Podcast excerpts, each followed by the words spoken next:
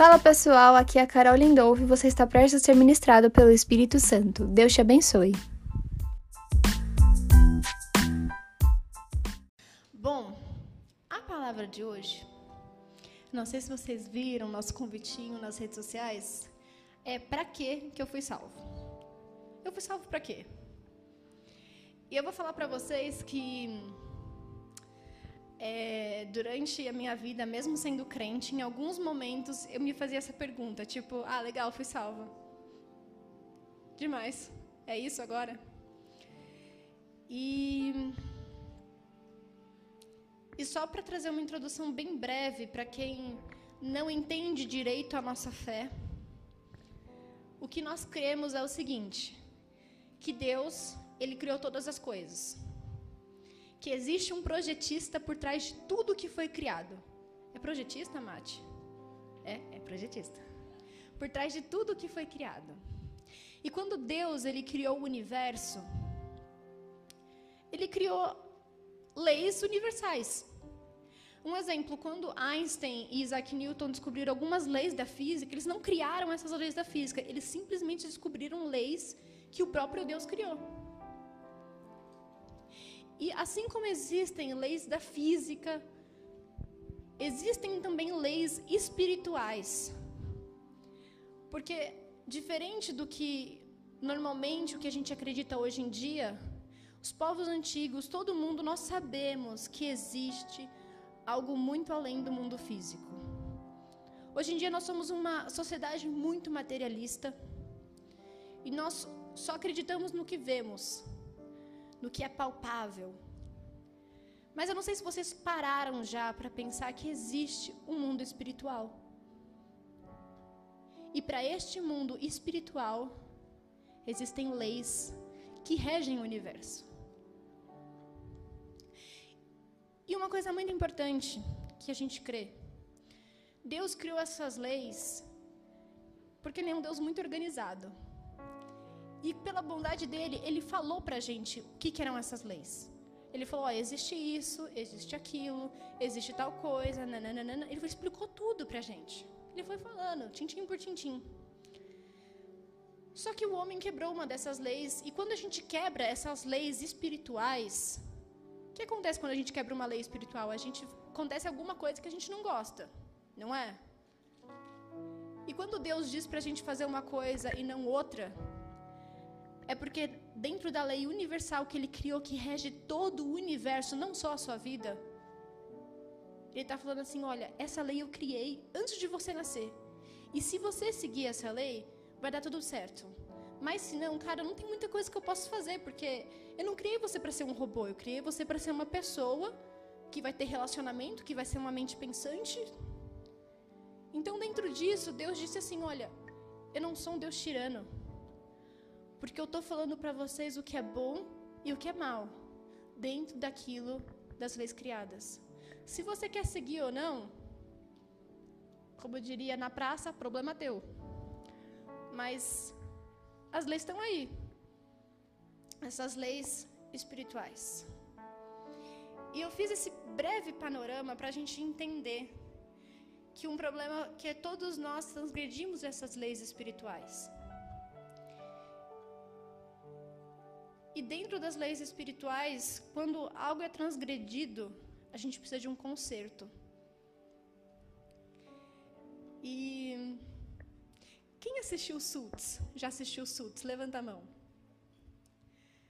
Na primeira temporada de Suits, o Harvey, ele fala uma coisa muito legal pro Mike. Ele fala assim: Mike, o filhotinho que faz o cocô não consegue limpar o próprio cocô. Tem que vir o dono dele para limpar.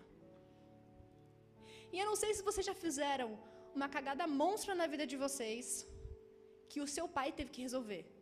Um exemplo, eu tenho uma amiga, que eu não vou falar quem é, mas gastou mais de mil reais na cantina da escola. e disse para a mãe ainda que não tinha gastado. Só quando ela voltou das férias que ela falou que mãe, eu realmente gastei e a gente precisa pagar. Quem já fez alguma coisa assim? Eu mesma já bati o carro do meu pai no shopping. Eu só tinha que pagar uma conta. Gente, eu demorei três horas para pagar uma conta no shopping porque eu não queria voltar para casa. Porque a real é, quando a gente comete um erro, na maioria das vezes, nas leis espirituais, na maioria das vezes não. No geral, na lei espiritual, nós não conseguimos consertar. Porque a gente precisa de alguém que é superior a nós, que conserte a, a, a, o nosso erro. Então, Jesus Cristo, que é Filho de Deus, ele veio ao mundo para consertar o nosso erro. Ele veio aqui só para limpar a nossa sujeira. Mas tem uma coisa muito importante. Quando ele veio para limpar a nossa sujeira, ele não fez só o serviço de limpar a sujeira. Ele não só te salvou. Não. Ele foi muito além. Porque quando a gente foi criado, nós precisávamos ter relacionamento. O ser humano é um ser relacional. A gente precisa ter relacionamentos. Tanto que, quando alguém está com depressão, está com uma doença psicológica, uma doença na mente, o que, que a pessoa quer fazer? Ela quer se afastar dos outros, ela quer se excluir, ela quer ficar sozinha. Não estou falando mal dos introvertidos, porque eu mesma sou introvertida, eu gosto muito de um pequeno grupo. Tipo, eu sou uma pessoa de que gosta de, sabe, ficar tipo, ai, eu estou no meu pequeno grupo, eu estou, sabe? Não estou falando isso, eu estou falando que nós precisamos ter relacionamento. Porque Deus nos criou assim. Deus nos criou para ter relacionamento principalmente com Ele. Então, quando Jesus salvou a gente, Ele fez uma coisa muito além de vencer a morte, de limpar o nosso erro. Ele nos purificou dos nossos pecados.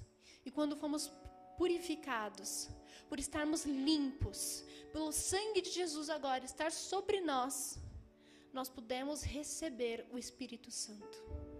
E todo aquele que acredita em Jesus como seu Senhor e seu Salvador, recebe o Espírito Santo de Deus. Que é o poder de Deus, que é uma pessoa, que é aquele que vai nos ajudar a viver essa vida para Deus. E então, aqui, feita essa breve introdução, a gente vai começar a palavra. Caça, para que, que a gente foi salvo?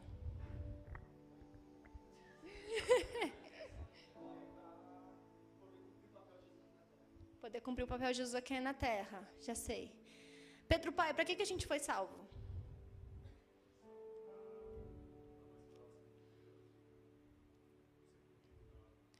Tá mais próximo de Deus e não ir para o inferno.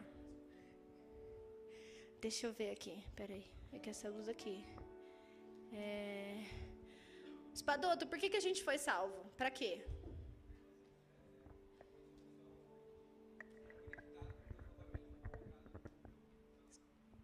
Ser conectado com Deus novamente. Na carta de 2 Pedro, a segunda carta que Pedro escreve para as igrejas da Ásia Menor, Deus deixa muito claro para que, que nós somos salvos. Para partilhar da natureza divina de Deus.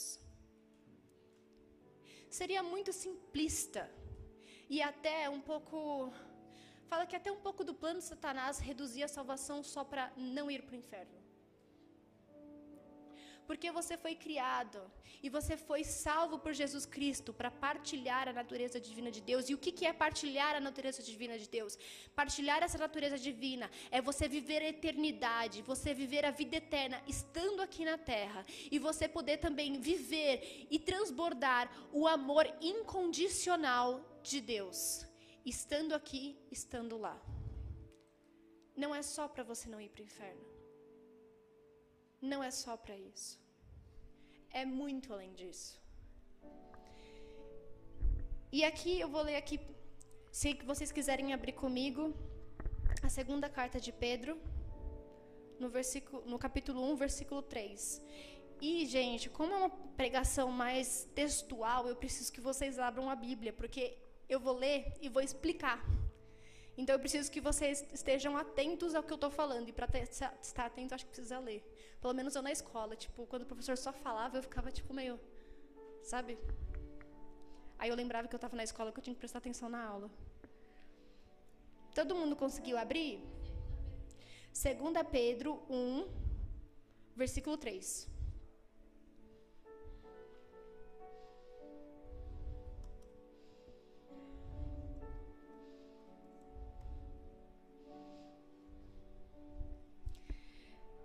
Diz assim a palavra: Pelo poder de Deus nos foram concedidas todas as coisas que conduzem à vida e à piedade, pelo pleno conhecimento daquele que nos chamou para a sua própria glória e virtude. Versículo 4. Por meio delas, ele nos concedeu as suas preciosas e muito grandes promessas, para que por elas vocês se tornem coparticipantes da natureza divina, tendo escapado da corrupção das paixões que há no mundo. Nesse, nesses dois versículos, o que, que Pedro está querendo dizer? Vocês foram salvos pelo poder de Deus. E Deus tem grandes promessas para cada um de nós. E uma das promessas que eu mais me emociono é uma que está na Bíblia, em que Jesus fala assim: Eu vou para o Pai, eu vou arrumar a casa, vou preparar os quartos e eu voltarei e levarei vocês comigo. Porque cada um de vocês vai ter um quarto na casa de meu pai. Gente, para mim, isso eu fico assim, caramba, Deus é muito bom. Ele está arrumando um quarto para mim lá no céu. Lógico que essa é uma, é uma linguagem figurada, tá, gente?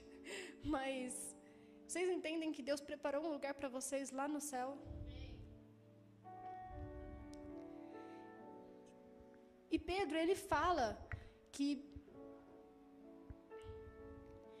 para que por elas vocês se tornem coparticipantes da natureza divina. Por meio de Jesus, Deus convida a todos a, a compartilharem dessa natureza. Só que isso requer uma resposta. E não é uma resposta de um momento em que a gente só aceita Jesus, a gente levanta a mão e a gente aceita. É uma resposta de uma vida inteira. Nessa resposta de uma vida inteira, é um compromisso que você está firmando com Deus, de buscar ter as qualidades que Jesus tinha. É o seguinte: quando você confessa Jesus, você está crendo em alguma parte da sua mente, ainda que pequena, que Jesus é Deus, certo? E se Ele é Deus, Ele também é Senhor, certo? Então você creu nisso. E eu vou te falar um negócio, aqui para tirar qualquer dúvida, qualquer medo, qualquer angústia. Se você confessou Jesus com a sua boca, porque a sua mente creu, você está salvo. Ponto. Ponto. Eu vou falar um negócio. Se você tem atração pelo mesmo sexo que o seu, mas você confessou Jesus como seu Senhor e seu Salvador porque você crê nele como Deus, você está salvo. Se você perdeu a virgindade antes do casamento, e aí você foi e confessou Jesus como seu Senhor e seu Salvador, porque você crê nele como Deus, como aquele que te salva, você está salvo. Ponto. A Bíblia diz lá em Romanos 10 diz assim: Se com a sua boca confessares Jesus como seu Senhor e em seu coração creres que Deus o ressuscitou dentre os mortos, serás salvo. Porque o coração se crê para a justiça e com a boca se confessa a respeito da salvação. Porque a Bíblia também diz: todo aquele que nele crê não será confundido, todo aquele que invocar o nome do Senhor será salvo. Ponto. Você é salvo ponto. Eu não posso colocar nenhuma pedra de tropeço em frente à sua salvação. Eu não posso falar para você que você não é salvo porque você é isso, você é aquilo, porque você faz isso, você faz aquilo. Se você crê em Deus como seu Senhor e seu Salvador, a graça diz: você é salvo e ponto. Jesus dizia que o reino dos céus estava mais perto de prostitutas e beberrões do que para os fariseus. Porque onde superabundou, onde abundou o pecado, superabundou a graça de Deus. O amor dele vem para cobrir todos os nossos pecados e não fica nenhum vestígio deles. Esse é o amor de Deus.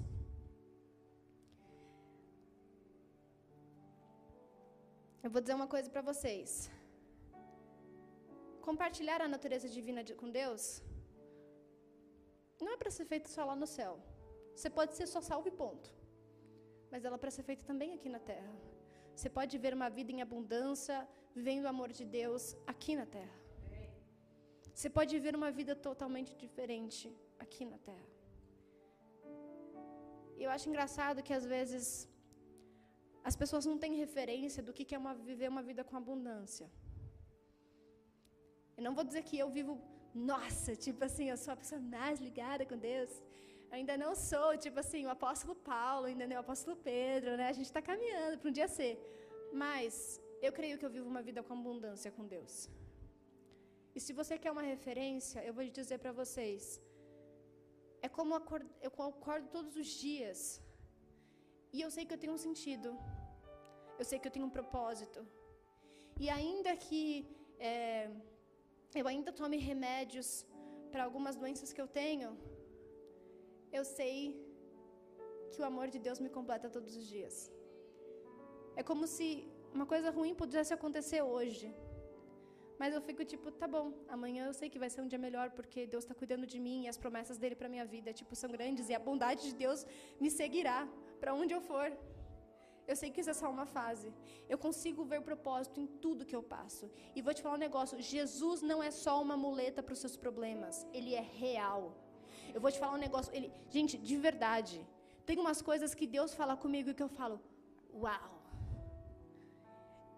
Uma coisa muito simples da vida. Eu lembro que um dia eu estava saindo de casa para pegar o ônibus. Eu fiz minha oração de manhã tal. E eu tinha que chegar no trabalho que eu estava um pouquinho atrasada. E eu falei, ah, eu acho que eu vou pela Avenida Ordem Progresso do que por essa tal. Aí, é, eu ouvi o Espírito Santo me falando, não, vai por tal lugar. E eu falei, ah, mas lá eu sei que é mais demorado, demora mais para passar ônibus.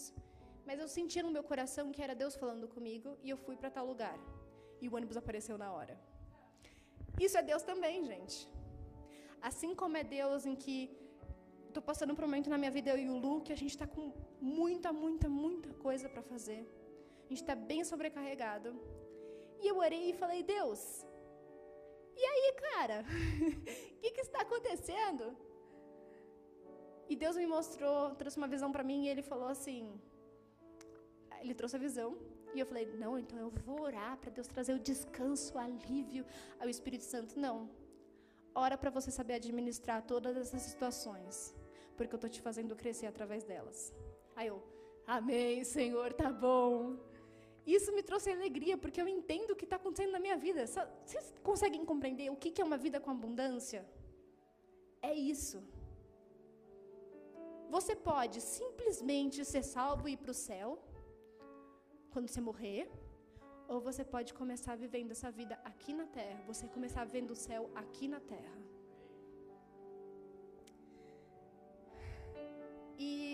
Continuando aqui a carta de Pedro, a gente vai ler agora o versículo 5, que diz assim: Por causa disso, concentrem os seus esforços, acrescentem a fé de vocês.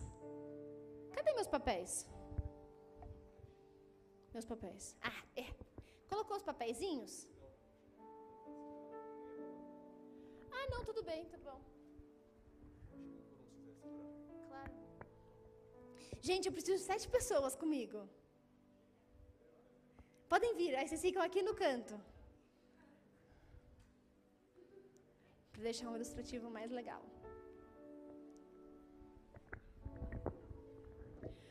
Lembra da viver a vida com abundância, de partilhar da, da natureza divina com Deus? Pedro ele vai começar agora um discurso de como que é esse partilhar a natureza divina com Deus.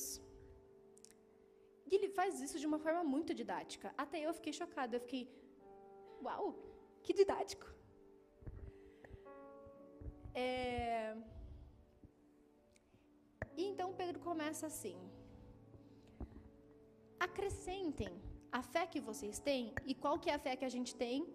Nós acreditamos que nós somos salvos através do sacrifício de Jesus. Ponto, a gente é salvo. A fé, ela é completa.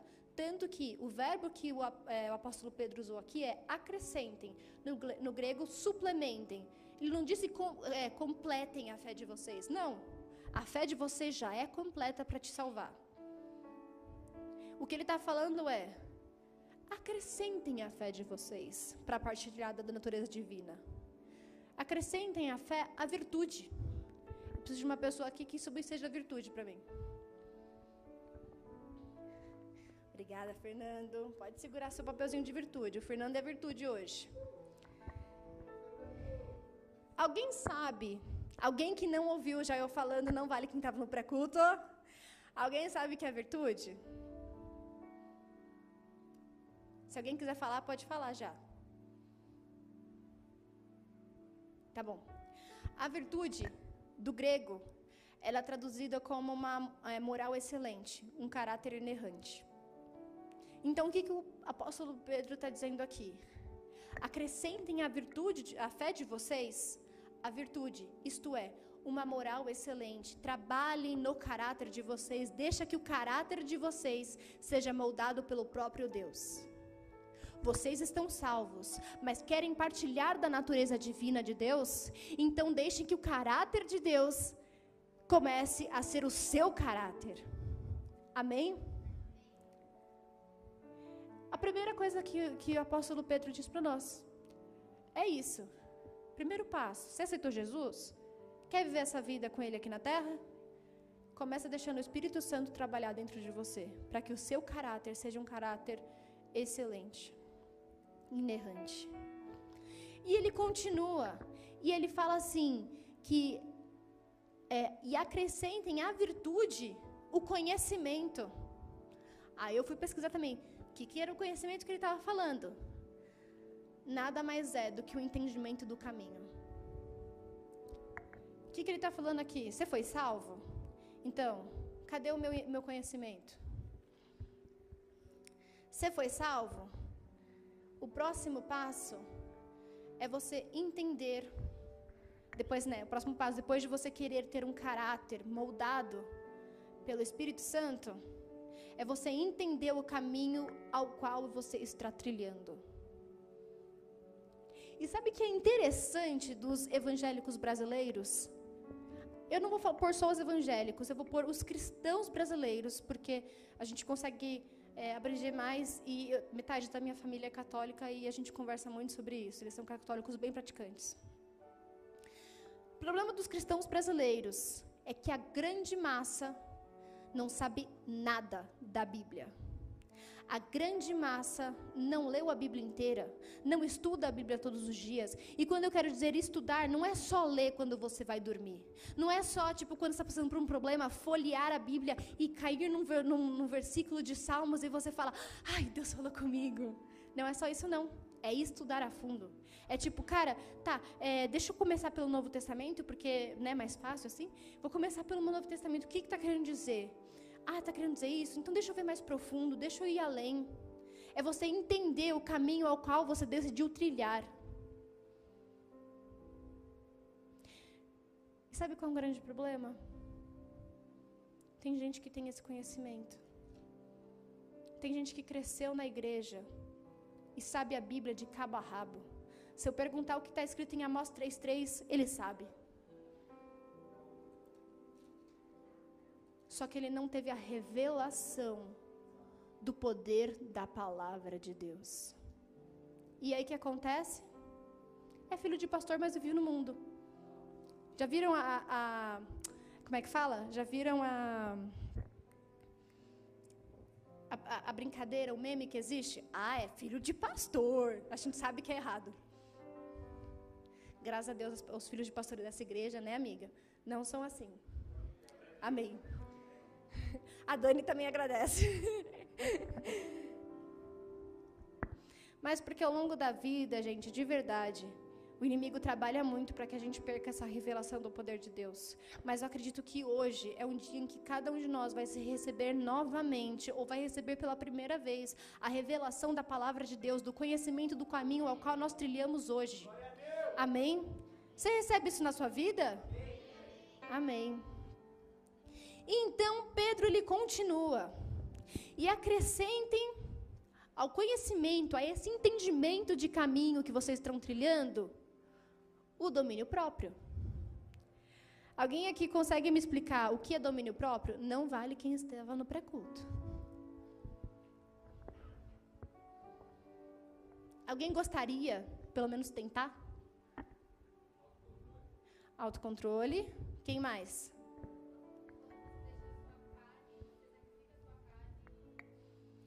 Quando sacrifica sua carne, deixa o Espírito falar mais alto. Alguém mais? Domínio próprio. Alguém mais? Dou-lhe uma, dou-lhe duas. Ai, eu sempre quis fazer isso. Vendido. Mas o que Pedro estava querendo dizer aqui é que domínio próprio, na tradução do grego, significa temperança. Parece que eu compliquei mais. Mas temperança nada mais, nada menos significa do que equilíbrio. Sabe o que Pedro está dizendo aqui? Que depois de você crer em Jesus como seu Salvador, depois de você buscar ter um caráter transformado pelo Espírito Santo, depois de você buscar o conhecimento, você tem que buscar ter equilíbrio na sua vida. Equilíbrio não se resume só é, a não pecar. Equilíbrio se resume a ter equilíbrio emocional. Busque ter equilíbrio emocional. Busque ter equilíbrio nas suas relações. Eu vou dar um exemplo hoje que a gente vive muito entre os jovens. A gente não consegue ter equilíbrio no namoro. Muitas vezes a gente coloca o namorado a namorada no lugar de Deus na nossa vida. Isso é domínio próprio. Nada mais é do que ter equilíbrio nisso. De verdade. Ele te chama para ter equilíbrio. E ter equilíbrio é partilhar da natureza divina de Deus. E ele diz para a gente que acrescentem ao domínio próprio a perseverança. Cadê minha pessoa da perseverança? Êêêê! que, que é perseverança? Alguém gostaria de chutar essa? essa? Essa é mais comum no meio crente. Alguém? Amém. Perseverança, quando a gente traduz do grego, permanecer é uma boa. Quando a gente tra traduz do grego, é uma palavra muito simples. Paciência. a hora que eu li, eu fiquei, não, é sério? Tipo, ele usou uma palavra tão difícil para falar paciência. Mas é você ter paciência no processo. É você ter paciência para entender que nem sempre você vai acertar. É você ter paciência que, mesmo quando você às vezes quer dizer uma palavra de apoio, você pode magoar a pessoa, mas também é você ter paciência quando você está passando por uma luta, de entender que você deve permanecer na promessa de Deus, que a bondade dele te segue, apesar daquilo estar acontecendo na sua vida. É você ter paciência para esperar a pessoa certa de Deus. E quando eu falo a pessoa certa de Deus, eu coloco numa listinha a primeira coisa da minha vida. Quando eu fui escolher a pessoa certa de Deus para mim ela precisa admirar a Jesus mais do que eu admiro. Porque se ela não admirar Jesus, eu vou dizer no dia a dia, eu sei que eu vou achar essa pessoa bem boring, porque eu não consigo, tipo, achar uma pessoa muito legal se essa pessoa não admira Jesus. E olha que eu já tentei me relacionar com não crente, gente, eu já tentei, namorei um mês, deu muito errado. Deu errado, deu errado, deu errado. É... Eu ouvi que eu usava cabresto que a minha fé, tipo, me encurralava. Gente, foi uma coisa muito louca. Eu falo que eu fui abduzida nessa época e aí eu voltei. Juro. Mas é a paciência. É a paciência de, como a Bia disse, até de permanecer no caminho, sabe? Se as coisas estiverem boas ou não, permaneça no caminho. Tenha paciência no processo. No culto passado, no pré-culto passado, a gente falou uma coisa muito importante. Deus, ele trabalha nas nossas vidas as coisas no tempo dele. Às vezes a gente quer abrir, tipo assim, a gente tem que abrir tudo, óbvio, mas a gente quer que ele trabalhe em todas as coisas ao mesmo tempo. E Deus olha e fala assim: então, meu amado, mas é que assim, na sua capacidade emocional, momentânea, não vai dar para trabalhar tudo. Vamos assim, vamos por setor. E Deus vai trabalhando assim por setor. É tipo psicólogo, vai esquartejando os problemas. Porque para trabalhar tudo de uma vez é meio complicado. Quem faz terapia? Ai, eu também, gente. Uh! Então Pedro continua. Acrescentem a paciência de vocês a piedade. Aê, Rúbia! Agora, sério. Quem sabe o que é piedade? Porque eu vou contar que eu não sabia. e eu, tipo assim, sempre minha madrasta, ela falava pra minha madrasta é católica. E ela sempre usava o termo, não, porque nós precisamos ter uma vida piedosa, isso e aquilo. E eu pensando, cara, deve ser misericordioso. Eu, eu tenho que ser misericordiosa com as pessoas. Mas piedade, traduzindo também do grego, tudo traduzindo do grego, gente, vocês veem, né? A pessoa que estudou. É santidade. E o que, que é santidade?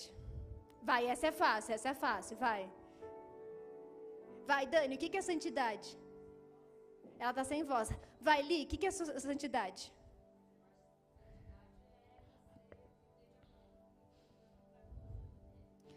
Viver de acordo com os princípios de Deus, tá... exatamente. Alguém mais? Ser separado. Traduzindo ao pé da letra, seria ser separado e ser separado para Deus. Isso quer dizer, ter uma vida de piedade é você vai seguir esse caminho aqui, ó. O caminho é: tô acreditando em Jesus. O que, que ele fala para mim? Cara, vamos consertar teu caráter juntos? Cara, depois de consertar seu caráter, conhece, vai atrás do qual do que, que você, do qual o caminho que você está trilhando. Tá nevando, gente. Tá nevando. É. Vou falar nada não. Depois aqui, ó, de ter o conhecimento, ele fala para você o quê? Domínio próprio, que é o quê? Equilíbrio. E depois de ter equilíbrio, ele fala para você buscar o quê? Paciência. E depois de você buscar paciência, o que, que ele fala para você? Viva uma vida em santidade. Viva uma vida separado para mim, porque você crê em Jesus, você, você conhece o caminho, você tem um caráter transformado. Viva só para mim.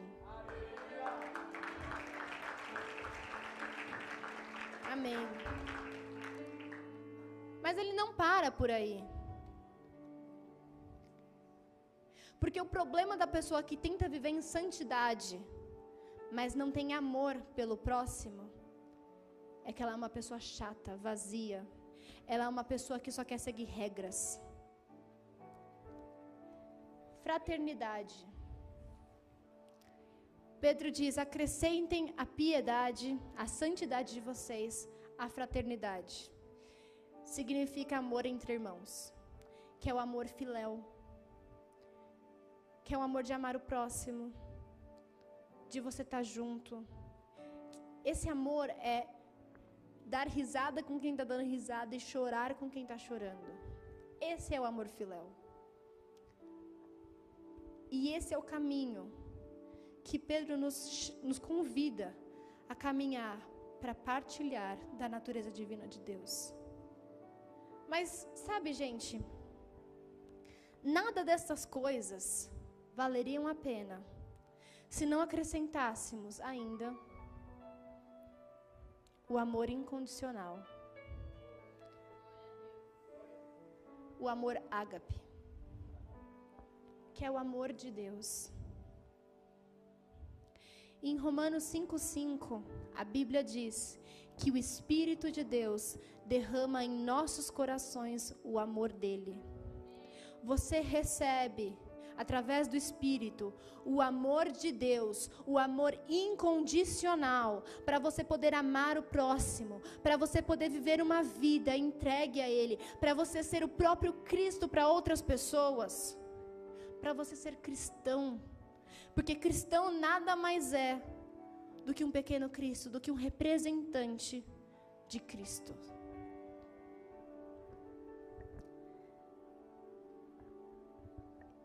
E vocês estão vendo todas essas palavras?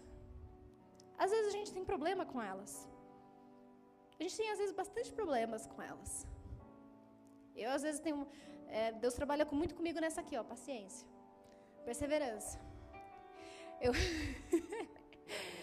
eu falo que a, a Érica, ela fala, a pastora Érica, ela fala para mim que eu sou uma das pessoas mais perseverantes que ela conhece.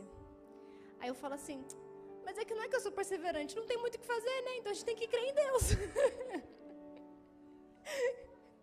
não tem muita escolha, a gente tem que esperar em Deus, ter paciência, louvar a Deus e continuar sorrindo, porque a vida é assim.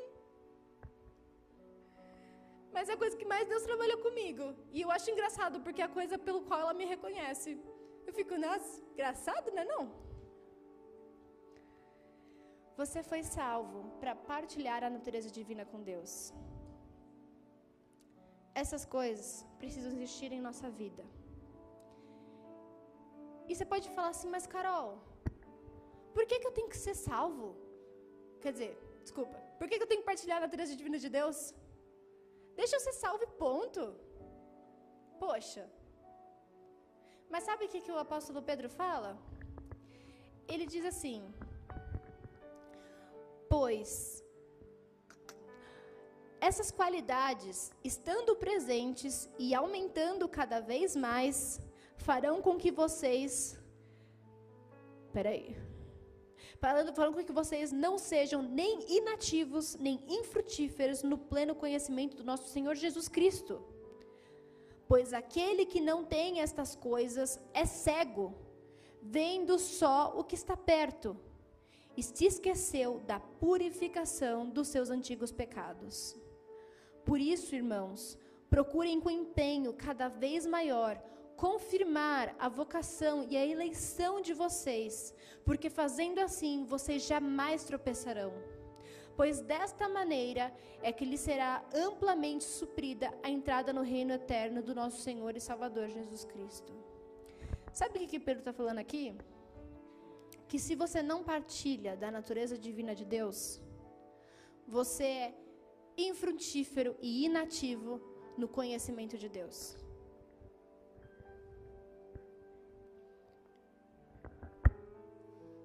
E ser infrutífero e inativo no pleno conhecimento de Deus, eu acho uma palavra bem dura. Bem dura.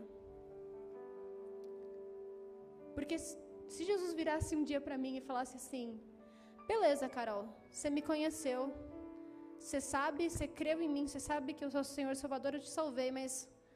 Poxa, Carol, nem para você compartilhar um pouquinho do meu amor que eu te dei lá na terra. Poxa, Carol, mas nem para você ter é, paciência nos processos. Você viveu atropelando sua vida, Carol. É sério que você quis viver isso? Eu decidi que eu quero ser uma pessoa frutífera no reino de Deus eu decidi que eu quero ser uma pessoa que é ativa no reino de Deus. Porque eu quero gente de verdade. eu brinco que o meu sonho é ser a tia do coque. É sério. Porque eu quero ser aquela tia do coque que, tipo, tem tanta vida com Deus, que se chegar um irmão para mim que tá chorando, eu vou falar assim, cara, Deus me revelou que você tá passando por isso isso, mas ele também prometeu para você, através de mim, que ele vai fazer isso, isso, isso na sua vida, e a pessoa vai sair de lá com um sorriso. Eu quero ser essa pessoa. Eu quero ser a pessoa que se ela chega para mim com o pé quebrado, eu vou falar assim: Deus, Senhor, quer curar? Quer. Beleza. Senhor Jesus, que seja curado agora. E é curado. Eu quero ser a pessoa frutífera no reino de Deus. Eu não aceito que a minha vida seja jogada fora. Porque isso me completa.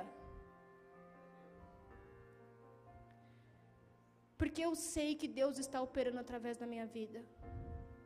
Eu sei que eu sou salva, que eu sou filha de Deus. Eu sei de tudo isso. Mas exatamente por saber que eu sou filha de Deus, eu quero partilhar dessa natureza divina e mostrar para os outros que existe um Deus que também cuida delas e quer ser pai delas.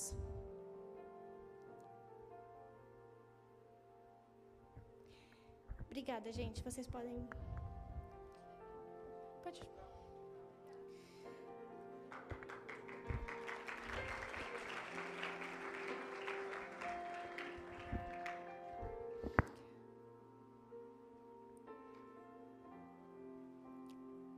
Sabe, é... Mate, você pode apagar a luz, por favor? Não a minha, tá? Obrigada.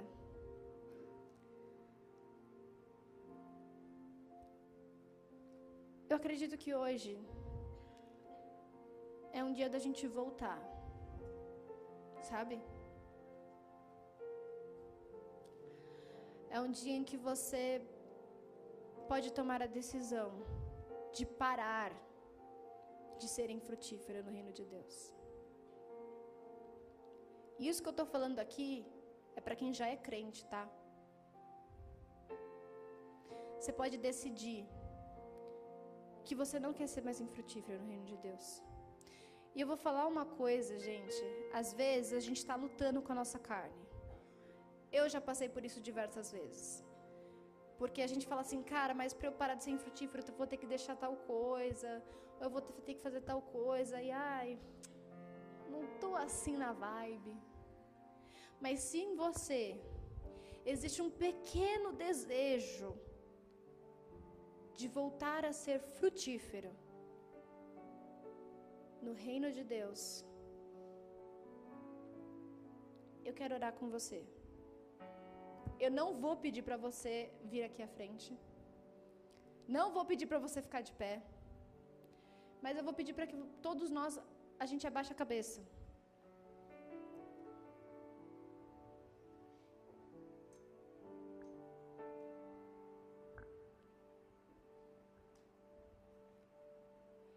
E que as pessoas que estão decidindo viver uma vida frutífera, voltar a viver essa vida frutífera. Eu vou pedir só para você estender a sua mão para frente como você estivesse recebendo um presente. Mas é, eu não estou pedindo para você fazer isso porque eu quero te expor. Mas é porque às vezes a gente precisa tomar um passo de fé para nós mesmos, para provar que hoje é um dia da nossa mudança. Uma amiga minha, ela cortou o cabelo e pintou para provar que ela, era, ela tinha uma mudança acontecido na vida dela. Eu só estou te pedindo para estender a sua mão. Se você quer hoje voltar a ver uma vida frutífera. Eu vou fazer oração. Senhor Deus, eu te agradeço, Pai. Eu te agradeço, Deus, porque o Senhor é muito misericordioso com a gente, Pai. Sabe, Deus, eu mesma já cometi tantas coisas, Pai. Eu vejo como o Senhor é paciente comigo.